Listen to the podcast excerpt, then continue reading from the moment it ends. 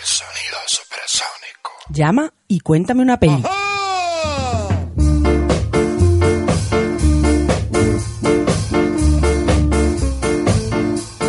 Sí, amigas, amigos, llega el momento de hablar de cine. Ya sabéis que nos gusta que nos llaméis y nos contéis una película, así que abrimos teléfonos para que lo que queráis nos lo contéis. Venga, no tengáis vergüenza.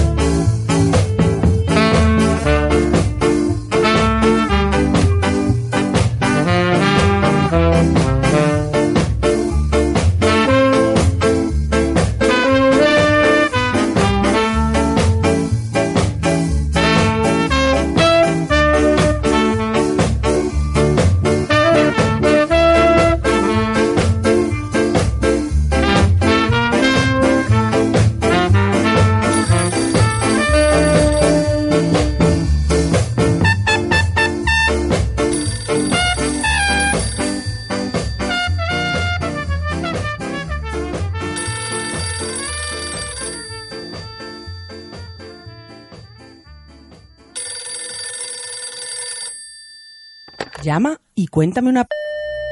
American Gangster, llámela la Scarface negra o El Padrino de Harlem o New York City con ganadores de Oscars por simplemente una película endiabladamente excitante. El hecho es que American Gangster, basada en hechos reales, es una historia apasionante, que está muy bien narrada, con fluidez, absorbente e innegablemente entretenida, haciéndose corta su larga duración. Si lo prefieres, no vendas caballo, Frank. Búscate un trabajo de verdad. A ver, vale, puedes ser mi chofer. Mm, puedes abrirme las puertas, ¿eh? Sí, señor, no, señor. Enseguida, señor. ¿Necesita algo, Amo Johnson? Nueva York, 1968. Frank Lucas, de Washington, es el discreto y silencioso chofer recadero de uno de los más carismáticos jefes mafiosos negros de Harlem. Pero cuando este muere inesperadamente, ¡Llame a la ambulancia! Frank decide aprovechar el puesto, entre comillas, que ha quedado libre en la estructura de poder para construir su propio imperio y hacer realidad su versión del sueño americano. Pero nadie ha utilizado en sus discursos la palabra que más se ha relacionado con Ellsworth Bumpy Johnson. Gangster. Su fallecimiento ha traído un desfile de personalidades al duelo de esta fría tarde. Gracias a su ingenio y a una estricta ética de los negocios, La mitad de los que están aquí le debían dinero a Bumpy cuando murió. Creen que voy a olvidarme de cobrar, pero conseguiré el dinero. Bien, así me gusta. A por ellos. se hace el control del tráfico de drogas en el corazón de la ciudad, inundando las calles con un producto de mayor calidad y mucho más barato. Este caballo es el habitual, ¿sabes? Pero esta magia azul es el doble de potente. Es lo más puro que he visto jamás en la calle. Me ha costado 10 pavos. ¿Cómo es posible? ¿Quién puede vender un caballo el doble de bueno a mitad de precio? Lucas es más listo que todos los demás grupos mafiosos y no solo acaba convirtiéndose en uno de los mayores narcotraficantes de la ciudad, sino que también es una de las superestrellas cívicas. Yo cuidé a Harlem y Harlem me va a cuidar a mí, puede estar seguro. Por otro lado, Ricky Roberts, Russell Crowe, es un policía marginado Me contaron algo sobre ti, que encontraste un millón de pavos en billetes sin marcar y devolviste el botín. ¿Es verdad? Sí, es cierto. ¿Alguien tiene algún problema? conoce bien las calles y nota que el poder de Lampa está cambiando de mano. ¿Cubanos? No lo sé. ¿No será México? No lo sé.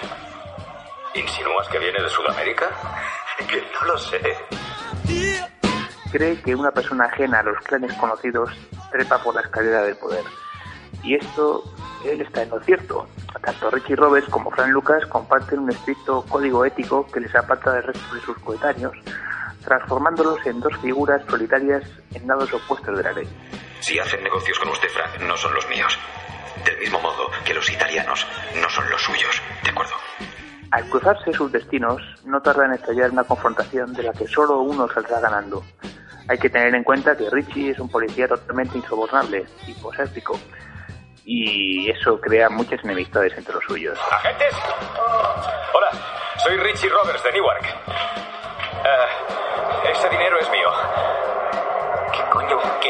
¿eh? ¿Qué dinero?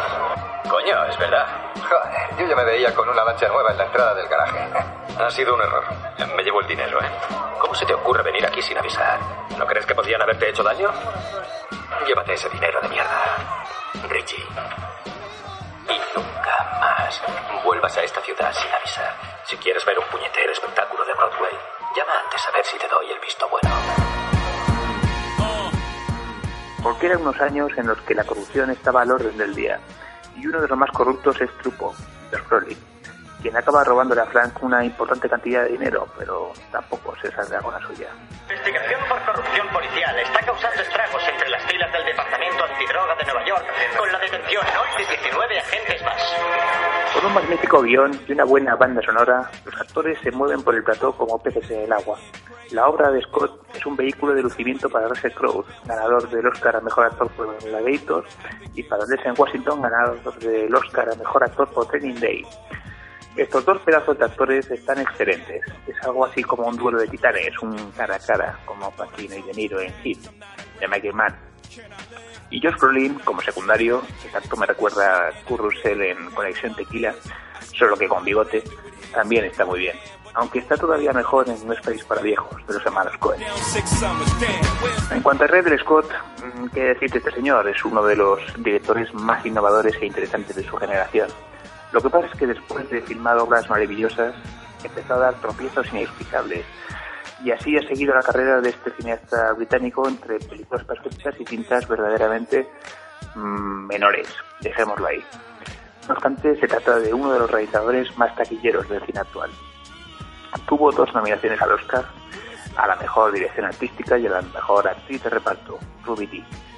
Lo único malo es que a pesar de ser una deslumbrante épica criminal basada en hechos reales, con buenos personajes, grandes actores y genial, un genial fondo musical y una ambientación excelente, no nos olvidemos, nos damos cuenta de que el éxito, el género de los mafiosos permanece igual que antes.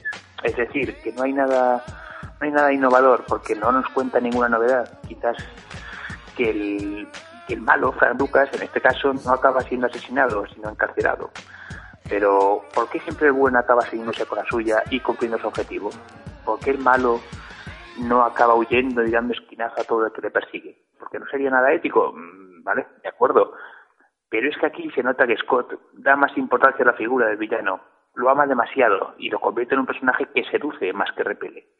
Y hubiese estado bien, por lo menos sería algo sorprendente para todos que el malo se saliese con la suya, tipo Hopkins en El silencio de los corderos, Tandem, o Aníbal, del mismo director, de Ridley Scott, curiosamente, o incluso Javier Bardem, sin ir más lejos, en la citada No es país para viejos. Pero en fin, la historia está basada en hechos reales y debió ser así. ¿Tú has visto las papeletas? Solo has visto bolsas del súper. No sabes qué hay dentro. Sí que lo sé, y tú también. No me vengas con chorradas. La mejor parte e idea del film, cuando Frank Lucas se va a Vietnam y compra toda la mercancía allí, tirada de precio, Las plantas del opio son lo bastante fuertes para sobrevivir a cualquier guerra. Seguirán aquí mucho después de que se vayan las tropas.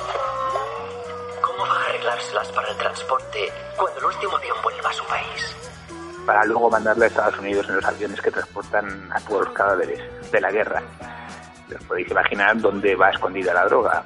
Francamente, ¿quién abriría un ataúd que no sea Richie Roberts en este caso? Mirad de chicos, bajad este ataúd. Abridlo. Yo no pienso hacerlo. Lo malo es que cuando las tropas se retiran porque la guerra está llegando a su fin, ahí es cuando Frank se enfada un poquito porque, claro, si para él no hay guerra, no hay negocio. Y si no hay negocio, no hay dinero. Y el dinero, amigo mío, el dinero manda.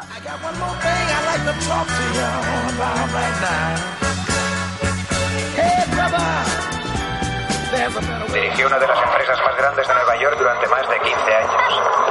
15 años, 8 meses y 9 días. Yo estuve a su lado, trabajaba para él, le protegía, le escoltaba. Aprendí mucho de él.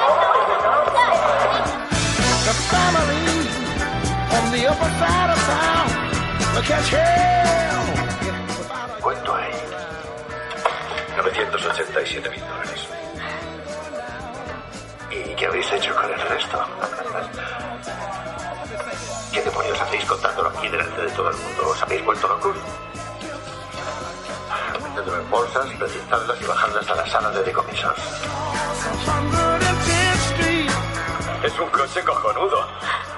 Que tengas un feliz viaje de mierda de vuelta. Gracias. Venga, he reservado ahora para el golf. Vamos. Solo intento ganarme la vida. Estás en tu derecho, todo el mundo está en su derecho. Esto es América, ¿no?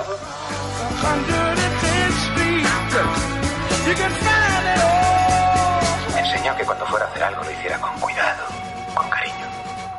¿Qué más te enseñó?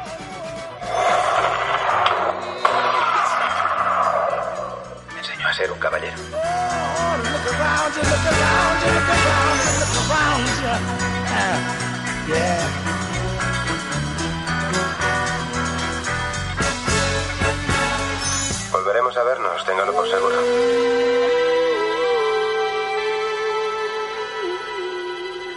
Ha llamado para contarles esta película Tachio Chaspore.